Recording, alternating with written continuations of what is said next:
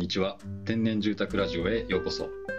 このポッドキャストは森を守って健康長持ちをコンセプトに家づくりをしている東京の工務店天然住宅で働く3人がお送りするトーク番組となっております。私設計の小野寺です。代表の田中隆二です。広報の井上です。はい。よろしくお願いします。お願いします。はい。今日はちょっと言いたいことがあるんですが。で、はい。何でしょ？はい。えっ、と本日ですね、えー6月9日、う。うん。えー本年も誠に、えーおめでとうございます。ということで、誰が出たいですかえっとこれはですね、あの、うんロックの日なんですね、今日は。6月9日、ロックの日。6月9日、ロックの日。ロックの日を祝うようにしてるんですか、小野寺さん。え、言わないです。言わないですか？結構、あの、えー69っていうろうそくを吹いて、そうですね、そうしようかな。なんかあの、SNS、うん毎年多分6月9日になんか出してますよね。おめなんか誠におめでとうございますとか。であと、なんか T シャツをはい結構ロッそうですね、ね割とその日はあのバンド T シャツとかあを着るようにしないといけないなと思って着てるんですけどね。そうなんですねはい。あ、クリスマス、ハロウィンで続く、そうね。バレンタインに続そうそうく、やんなきゃね。そうっす。うん、失礼だから。それはなんか言われます？ちゃんと。あ、ロックですね、とか。そうだ、言われたことない。佐野元春に言われない 佐野元春に。そう。まあ、好きなんですよ。ロックがロ好きなんですックンロールが好きなんですよ、私。あのはい。何何が好きなんですか？音楽。あ、これなんだ。ごめん、噛み合ってなかった。ね、そう。好きすぎて、まあ、本当まあ、レコードを聴いたりとかうん。するんですけど、んはい。ね、あの、新幹線に乗るときは、あの、6号車のうん。9番、うん。E っていう席にして、はい。そうすると6 E になるんで、まあ、空いてたらそこをちゃんと取らないと、まあ、悪いんで、ロックに。ロックに悪いんで、やるようにしてるんですけど、えー、ね、皆さんもね、あの、ロックの日をきっかけにそうですね。聞いたらいいかもしれない。うんロックはね、今日だけは。今日だけは、あの、聞いてください。うん。な何が今はいお。すすめですか？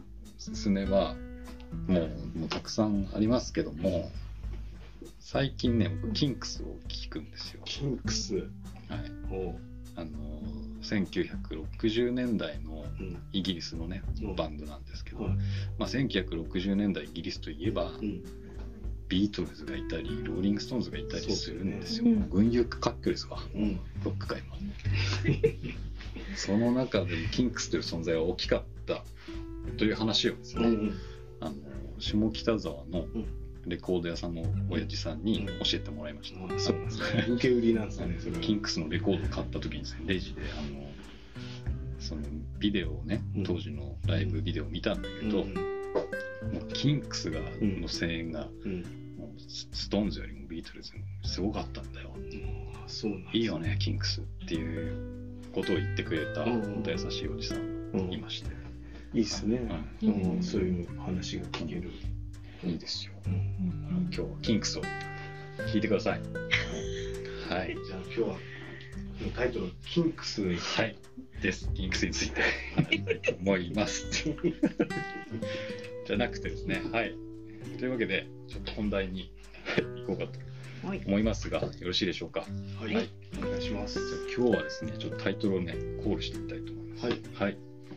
えー目指せ100%木材のカスケード利用に挑戦するクリコマの取り組みというわけで、はい。今日はですね、そのカスケード利用というものについて、えー、ゆうじくんの方からですね、あのお話ししてもらおうかなとうん。思いますよ。はい。はい。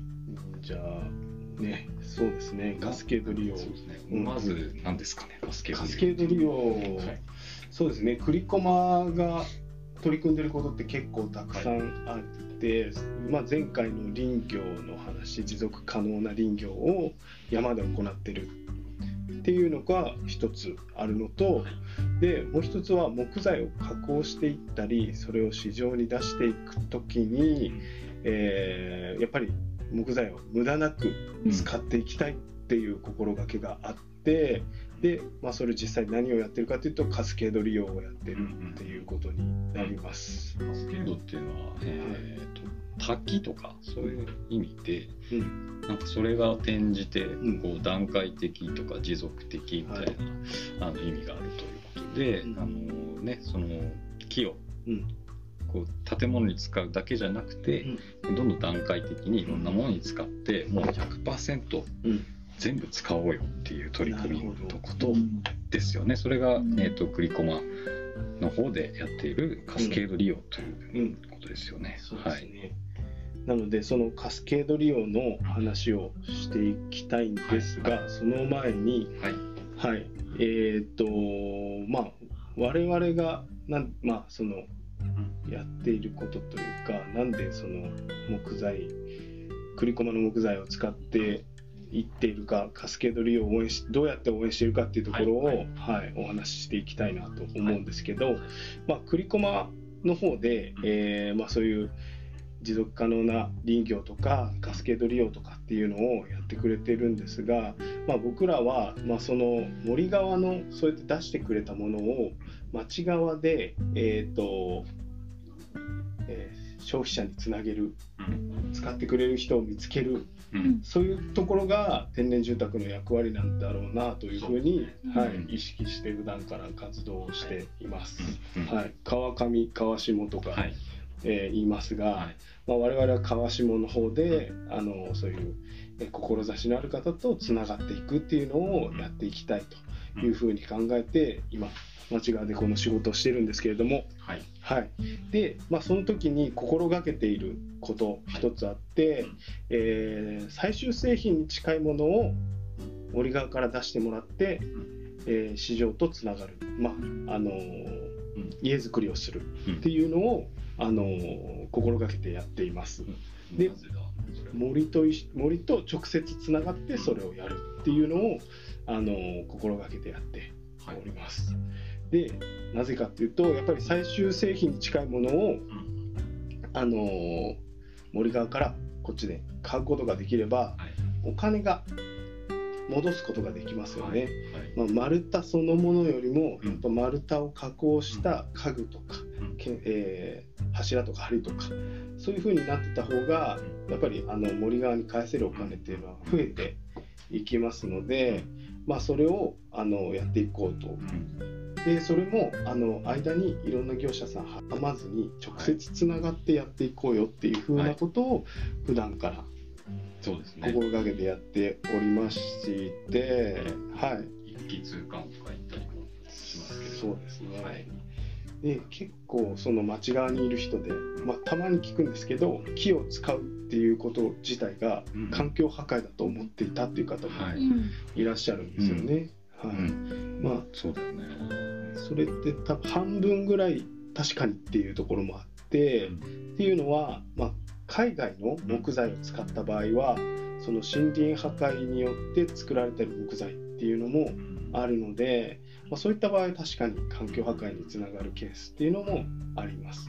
ただ国内、えー国産の木材であれば結構日本の森って使われずに放置されているので使ってあげることができると山側が守られることにつながっていくっていうのがあります。人工林と天然林っていうことはい、ですかね。そのうんうんそういう話でもある。あそのそうかもし日れないです本ね。の山森っていうのはうん。人工的うんに、まあ、戦後復興、うんうん住宅たくさん作んなきゃいけないっていう時に、あの木をね植えて人工林を作ったんですよね、うんだから一度手の入った山っていうのはやっぱりずっと手入れをし続けてあげないと、うんえー荒れていくっていうので、なので国産材っていうものに限っては、うん。えー使っていくっていうことが、えー森林を守ること、んえー自分たちの暮らしを守ることにつな、がっていくっていうことですよね。そうですね。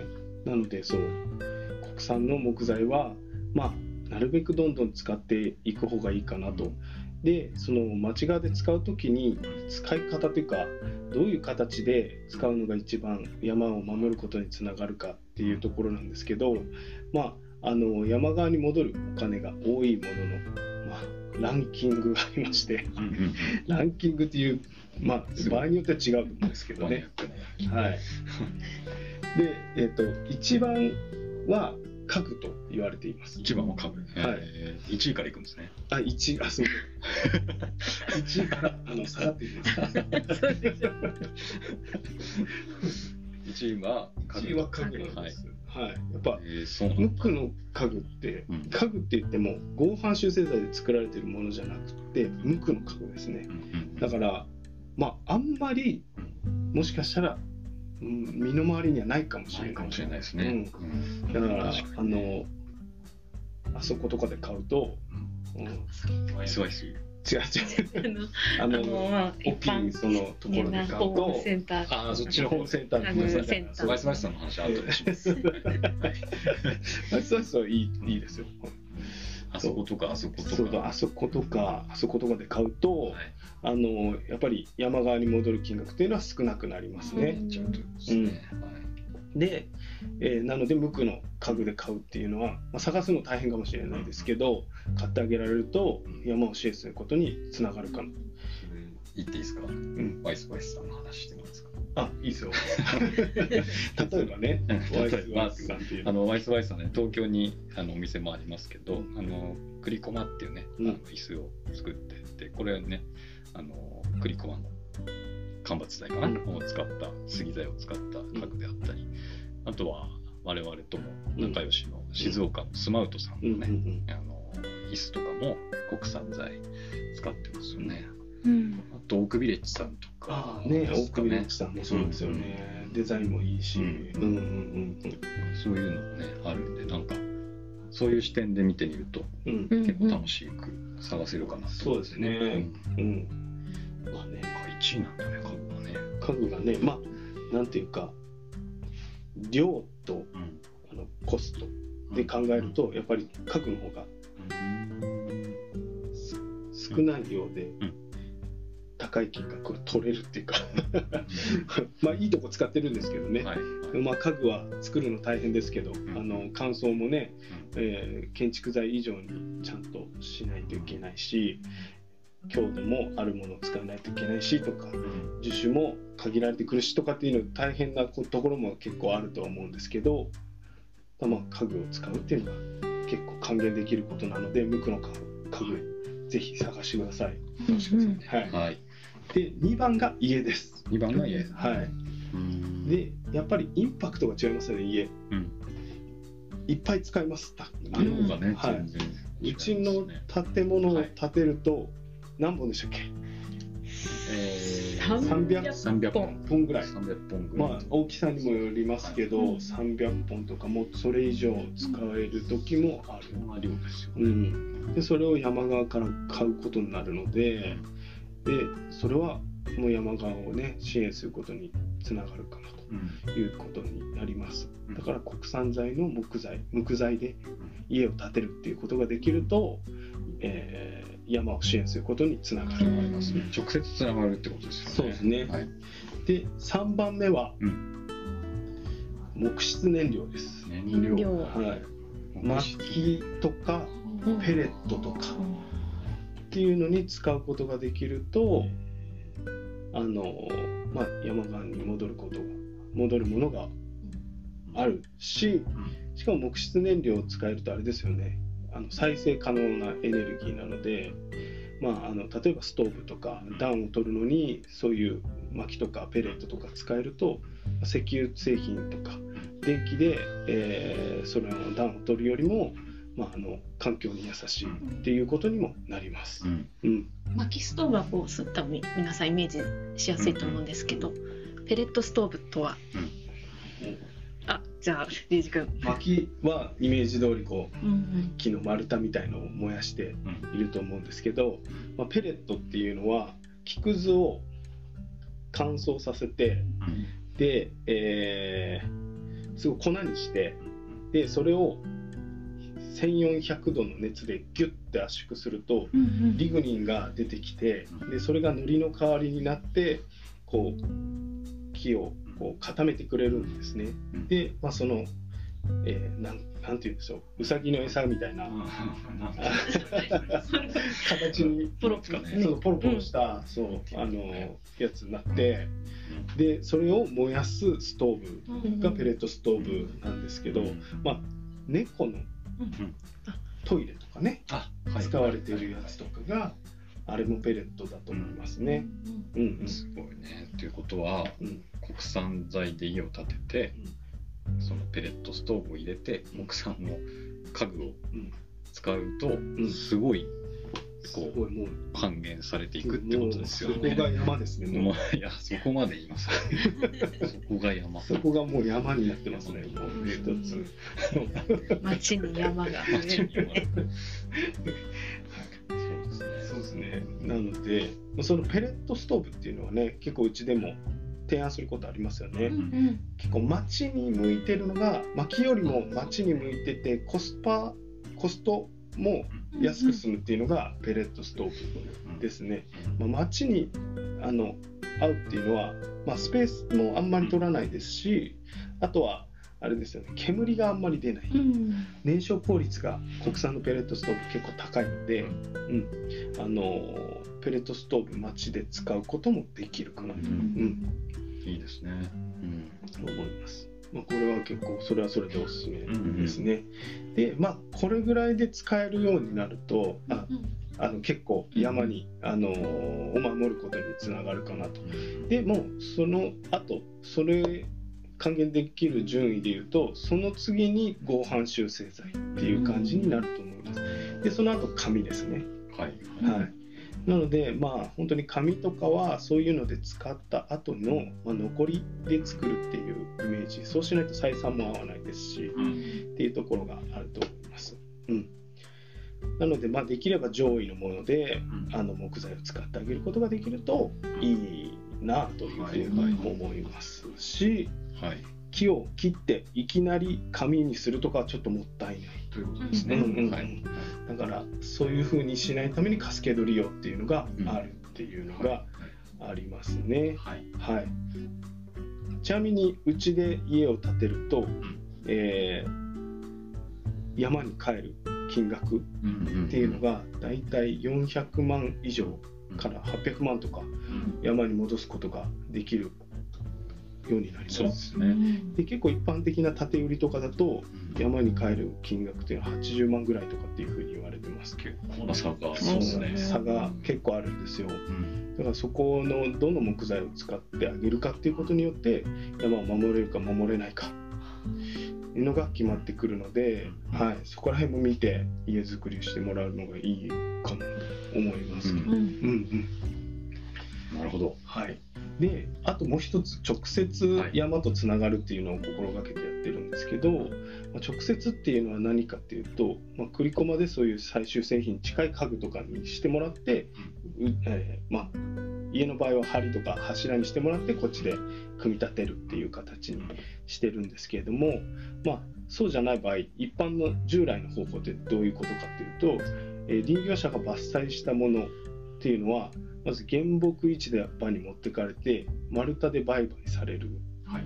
で丸太を製材して乾燥してで合板などの製品になって製品市場で取引されてで構造材はさらに問屋さんからプレカット工場が買ってカットされた木材を工務店が購入して建築すると。でここに至るまでにいろんな業者さんが、えー登場人物がいっぱい。そうなんですそうなんですあのいっぱいあるんですはい原木業者さんとか製材工場製品市場卸売業者さんとかっていうのが間に挟まっていると。でまあここにお金が落ちていくんですね。なので、えー合板とか修正剤を買うとあの山に落ちるお金っていうのは自然と少なくなっていくと。いうことなんですね。そういう仕組みが出来上がっているので、まあそそういう中間マージンっていうのを、まあ、なるべくこう、はまあ、なんていうか適切にっていうことですそうですね。あのしたいなというところで、できるだけ山側に、えー戻して山を守ることにつなげてもらいたいなっていうのがあってそういうふうな、はい。えー活動を我々はしていまして。でそこからちゃんとあのあここからあの栗駒の話にうんうんうん。戻そうかなと思戻りますけどはい大丈夫ですか？皆さん。大丈夫ですか？でも今のその適正価格でっていうところはなん。かフェアトレードとかにも関係するなというふうな、うん。あの話を聞いててうん。思いましたね。そのどうしてもなんかこう下に下というかこう行けば行くほど買い叩かれてしまうような話も聞くことがあるので、なんかそこをちゃんとねあの適正な価格で買,、うんまあ、買ってそれを私たちはこう適正な価格でお客様に買っていただいてっていうそこのこう仲介をしてるんだろうなっていうふうにそうですようんね、思います。そうですね。まあこうやって直接つながってえっ、と変えるってことはお客様にとってはやっぱり安心につながりますよね。あのこの木材はあそこで取れてうん。あそこで加工してと直接届いたんだとかうんっていうのがあの分かるっていうのはすごい安心できることだし、そうですね。で防虫処理とか防カビ処理とかとクリックまではしないので、まあ、そういったところもちゃんと確認できるっていうのがあります。ね。うんうんうん。うんはい、そういうことにもつながっていきます。そうですね。はい。で、クリコマのところに。これは、えっと、カスケード利用に挑戦するクリコマの話をこれからしていただはい、くクリコマのはいカスケード利用を挑戦するクリコマの話にしていきたいんですけど、クリコマうん。でクリコマもですねそういう、えーまあ、最終製品に近いものを作るために、まあ、クリコマいろんな団体というかうん。作ってます。うんうん。はい、うん。なので結構この、えー分かりづらいというか、うん。我々クリコマって一言で言ってるんですけどその中には製材所もありありますし、えー家具とかを作っている部門もあるし工務店もあるしエネルギー事業もしてるし森を守っているところもあるっていう、そういうことですね。はい、うんつまりは一味と。それクリコマの一味っていう言われ言われてますね。はい、クリコマに行くと海賊機が立った そうです。ねないんですけど。はい。慣れてないですはいでそそれをですねあのクリコマではティンバーワークスって呼んではい。います、ぼーっとしてるんじゃなくてもうそれは呼んで呼んでます。か、はい。呼んでます。ティンバーワークスティンバーワークスって誰もまだ知らないと思います。大場さんが言ってるけど そうしていきたい。そうしていきたいっていうティンバーワークスって言っててで、まあ、その中には森を守る NPO 森林があってで製材乾燥加工をする栗駒訓園があります、ん。でこれ栗駒訓園名前変わって栗木になってます今あ今もうなってるんです そうなんです栗木になってる栗木になってます。なるほど。はい。ではい。栗駒もともと栗駒木材で栗駒訓園になって栗木になってるのでもうちょっと分かんなくなってきてるので もう栗駒って僕は言うようにしてはい。さらにさらに工務店が？工務店がサステナライフ森の家っていうのがあはい。ってでエコビレッジっていうのもやっててそこの会社はサステナビレッジでバイオマスエネルギーの供給ウエスタ。あとウエスタ CHP すごいなあと地域の人たちと観光とかを、うん。あの盛り上げる団体。鳴子温泉森旅の会とかっていうのがそのティンバーワークスの中に、うん、中というか一味に入っているっていうような感じ、ティンバーワークス皆さん覚えてくださいね。はい、になってはい。おります。はい、でで、その、えっと皆さんでうん。こうその中でい。ろいろ手分けしてというか、はいはいあはい。のやってるってことですよね。そのそうですね。100%利用を目指してると、はい。そうです。で木材っていうのは、普通に建築に使うってなると、ぶどまりって言って、えー木材の何パーセントをこの立ってる木の何パーセントをこう製品にできるかっていうと建築材だと30%ぐらいなんですよね。だから70%捨てるってことになるんですけどうん。捨ててない場合もあると思いますけどあのーまあ、建築材だけを取ったらあの70%余るっていうことになるのでその70%をちゃんと活用して、まあ、お金にしていこうっていうのをそういうことあの考えてやっているっていうのを、うん。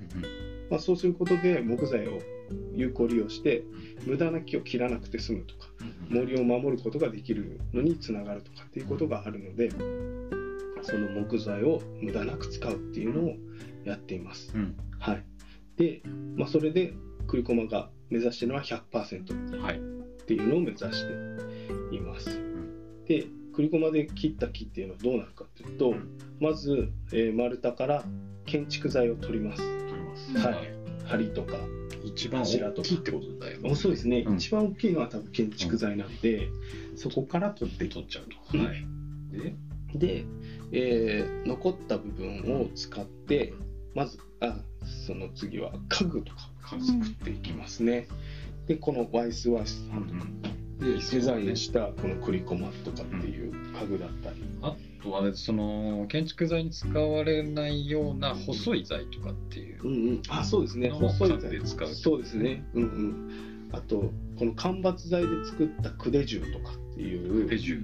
はいはい。組み手の重機重機っていうのは家具の重機ですね、書いてクデ重っていうんですけど、こういうものにしたりっていうこともしています、うんうんちょっと自分たちでこう DIY で棚を、うん。えー作れるような、まあ、うん。キットというかね、そうですね、えーそういう無垢の材があの多分インターネットでね調べるとすぐ出てくると思いますが、うん。そういうのを作ったりとか、うん。はい。そう無垢で家具作ると結構高くなっちゃうので、うんまああのコストを抑えたい人はクデ重で自分で組み立ててっていうのもおすすめですよね。おすすめですよね、ううちにも結構いっぱいクデ重作ってうん。います、うちにもありますね。うん。ここの事務所にも事務所のね。ねありますね。うんうん。うん。ボンドも使わないで組み立てられますし、うん。これはめ込むだけなんでねその釘とかあのビスうん。ネジみたいなのはない着剤とかもね、うん必要ないんで。う。んうん。おすすめの筆重。クデ重に使ったりに使ったりはいしますね。次の段階ですよね、はい。で、えっと、そこでのまだ残っているものを箸とか箸、うん。うんそこにもありありますね。うん。うんうんうちでもねあの時扱いというか、うん、事務所にもありますけどはい。ね。ますけどうん。無垢の箸ですね、うんうん。うんでそれでも残ったものをペレットとか木質燃料にしていくっていうのがあります。うん。はい、で、えーとまあ、製材所の方ではうん。そこで残ったものをさらにチップにして、えーまあ、乾燥のボイラーに使ったりあの低温乾燥するボイ、あのー燻煙乾燥するボイラーとかに使ったりあとはあの普通に製紙会社に売ってうん。紙にするためのうん。あの材料としてあの使ったりっていうことが、に使ってますね。はい。うん、で山側に残っているバルタっていうのもあるんですよね。はい。一山材っていう。一山材とうんいううん。それはあの薪にしてうん。いましてうん。ただ薪って基本的に広葉樹で作るらしいんですようん。ね、うん。であそこ結構杉が出てくるので、杉ってすぐ燃えちゃうんで薪にはあんま向いてないんですけどそのさっき言ったウエスタっていうところでやってるのはその杉を燃料にして熱量でそれを売るっていう方法を熱で使った熱の分だけ、えーお金をもらうっていう形で、えー木材を売ってるっていう。木材えっと誰かが、えっと熱を買ってるってこあそうです。熱を買ってくれているのが、はい。近くの温泉地の、とはい。あのー温泉施設うん。があのその薪杉の薪を買ってくれていてでそれはまあ杉の薪を買うんじゃなくて熱量で買ってくれてるっていう熱に換算して決まってるってそうこと価格が。そう。らしいです。はいまあ、そういうなんか売り方も工夫して、はいはい、杉のそういう臨地残材っていう普通捨てるものを、まあ、そういうふうにあの活用できるようにして。うんうん。であとは、うん。結構家具も作ってるんですけどあと小物も作っててで街でよく見かけるのはセブンイレブンの木の募金箱、うん。いますね。これ結構見る人いるんじゃないですかね。あれもレジレジのところに置いてあるやつだよね。そうですそうです。その書いてますね宮城県のこそう。うなんかもう、書いてあるか。で書いてあります。うん。それが。本当ねあの本当杉の無垢ってまあ一発でわかりますよね、そうなんですよ。あれね工場で作ってますよね、うん。うん置いてありますもんね、うん。車に行くと。はい。とあとセブンイレブンのヨーグルト。飲むヨーグルトの容器の紙とかになってる、うん、そうです。セブンイレブンに行ったらちょっと2つその2つちょっとチェックしてもらう。そうですね。ヨーグルト買ってお釣りは募金してもらうそうですね、そう結構募金箱が経年変化してきてますうん、よねね。ね。うん。してるしてる。そうそう。うん。いうふうにして、うん。本当にあのー木を、えー端から端までつうん。使うようにしてるんですけど、うん。で最近、まあ、それでもうほぼ結構大体使ってると思うんですけど、さらにできるようにしてるのが、えー、と CHP という発電機ガスを発生させる発電機みたいなのを CHP っていうのを最近入れてまして、はい。栗駒の方に。であのそこで出し出てくる熱を、えーエコビレッジ。うん。そこに同時に立てたエコビレッジがあるんですけど、そこへの熱供給をその CHP にしてる。ですね。えっ、と要は賃貸のアパートとあいうかそうですはい。がああってそこで CHP を利用した、えーエネルギーを使ってる。そうです。CHP っていうのは、えーコンバインドヒートパワーの頭文字らしいんですが、はい。はい。えーつまりまあ発電と熱供給。はいを同時にする。うん。コージェネットっていうやつですよね。うんうんうんうん。ですね。そうですはい、それをそのアパートも建ててそこで使ってると。そうなんですよ。すごいですねこれはね。うん。でそれのしそれに直接枝葉を入れてるのかわかんないんですけど、えっとまあ、それのこの機械の中に枝葉を入れる部分がうん使える部分があって、でその枝葉を入れるとそれを発電に使われるっていう機械がその中にあってなので、えーまあその木材端から端まで使ってさらに枝葉までこう使えるようになったっていうこの CHP を入れたことによって。枝葉まででこれで100%っていうなんかっていいんじゃないですかね。すごいね。もうそう。でさらにそこから炭が出るらしくて。うん。で炭は最近こう土のこの中に撒いてるそうですこう 本当に循環している、すごいな。うん、でまあ土壌もね炭まくとなんかすごいうん微生物の住みかになるからいいよとかっていう話をしてて、まあそういう木材を本当に端から端まで使うっていう取り組みをね栗駒の方ではうん。してるんですね。でこれがカスケード利用ってう。ん。言われるものです。素晴らしいです。ね。はうん。だからね、そう、うん、ここの栗駒の木材を使えるとうんうん。森も守れるし、うん。CO2 の排出量もうんだいぶ少ないし、うん。うん、環境を守ることにつながると。うん。で、これは結構栗駒の木材を中心に使うようにしてるっていうことですね。はうんい。なるほど。うんなるほど。はい続くかと思った。あそうですね。はいあで、まあ、はい結論から言うと、結論に行きますか。結論、はい。結論つまりは？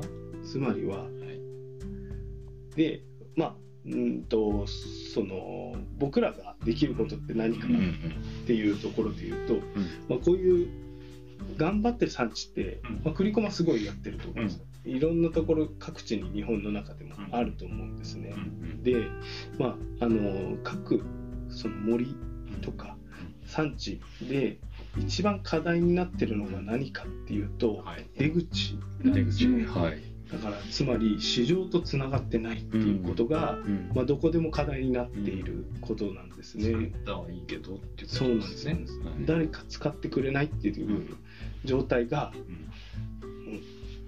問題になっているんですよね。で、まあ、栗駒はねすごいあのいろんなことをどんどん挑戦していろいろできるようになってるんで我々としても結構使いやすい。はいっていうのがあって、まあ、つながってどんどんやっていってるんですけど、まあ、そういうふうにねあの森側の課題が出口であるっていうことをうん。つまり町側でできることっていうのは、うん。そのちゃんとやってる森を選んで、うん。そこの製品を選ぶっていうことができると、まあ、あのいい循環が社会に生まれてきて森が守られることにつながっていくかなというふうに思いますので、まあ、そのねあの出口をはい。町側で作っていったり、うんえー買い物をする時にそういうものを選んだりううん。んっていうことがうん。すごくこの東京に住むうん。我々にとってはうん。必要なことなんじゃないかなというふうに、はい、天思っています。然住宅が、えーその出口の一つを作ってはい。でまあ我々生活者はうん。その出口を探してう、ん。まあ、知ってかなまず知って出口を探してそこのものを使ううん。買うっていうことが、えー川上である、うん。えー、と山側につながっていくとうん。いううんことですよね。うん。だから、うん、普段ねやっぱりちょっとしたお買い物だとか、うん。何かこう選ぶ時の、えー、何なんだろうなその時にこう頭にそういうことが入ってるとちょっと変わってくるかな一味変わるかうんうん選択が変わってくるかなってうんいう話ですよね。そうですね買い物は投票ですから。買い物はとそうだねねでも本当に。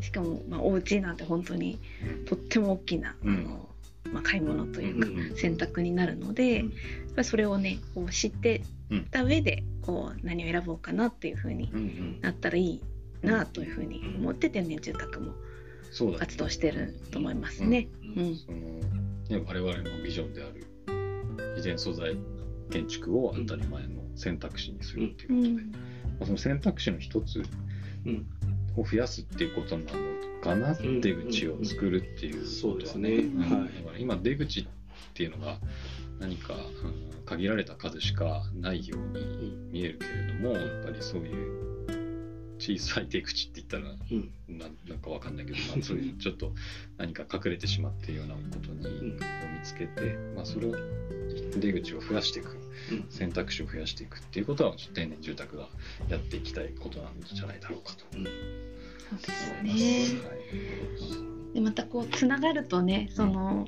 あの結構このラジオの中でもその、えー、栗駒のねツアーの話しますけど、うんやっぱり実際に山に行って、うん。ね、あの山の人たちに会ったりとか山の中入ったりとかってするとやっぱりなんかそこのそう今頭で知ってたこう、まあ、いろんなこう問題みたいなのが、結構自分ごとになって、はい。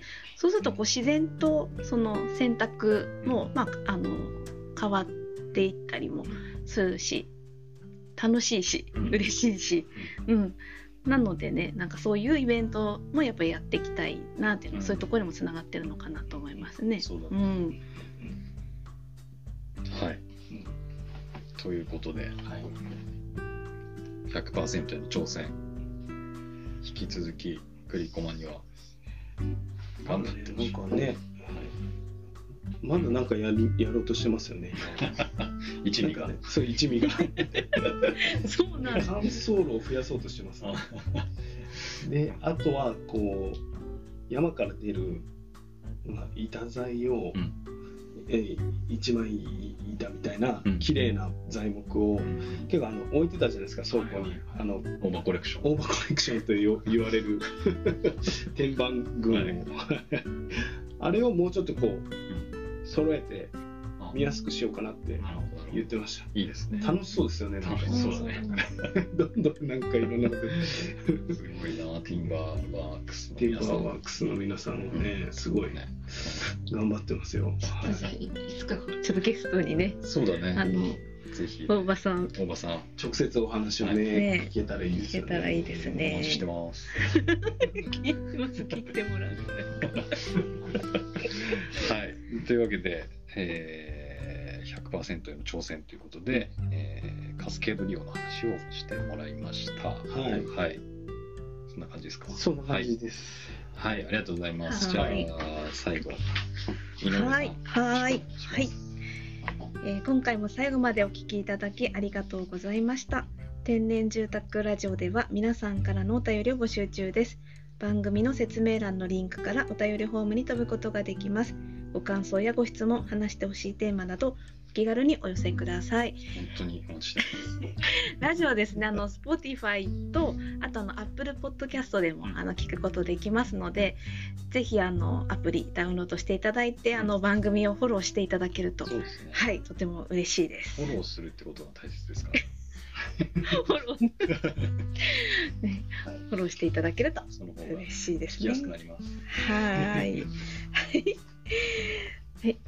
しましたら、えー次回の天然住宅ラジオも来週金曜日夜6時を予定しております。はい。どうぞお楽しみに。はい。はい楽しみにお待ちください。ありがとうございます。ありがとうございますありがとうございます。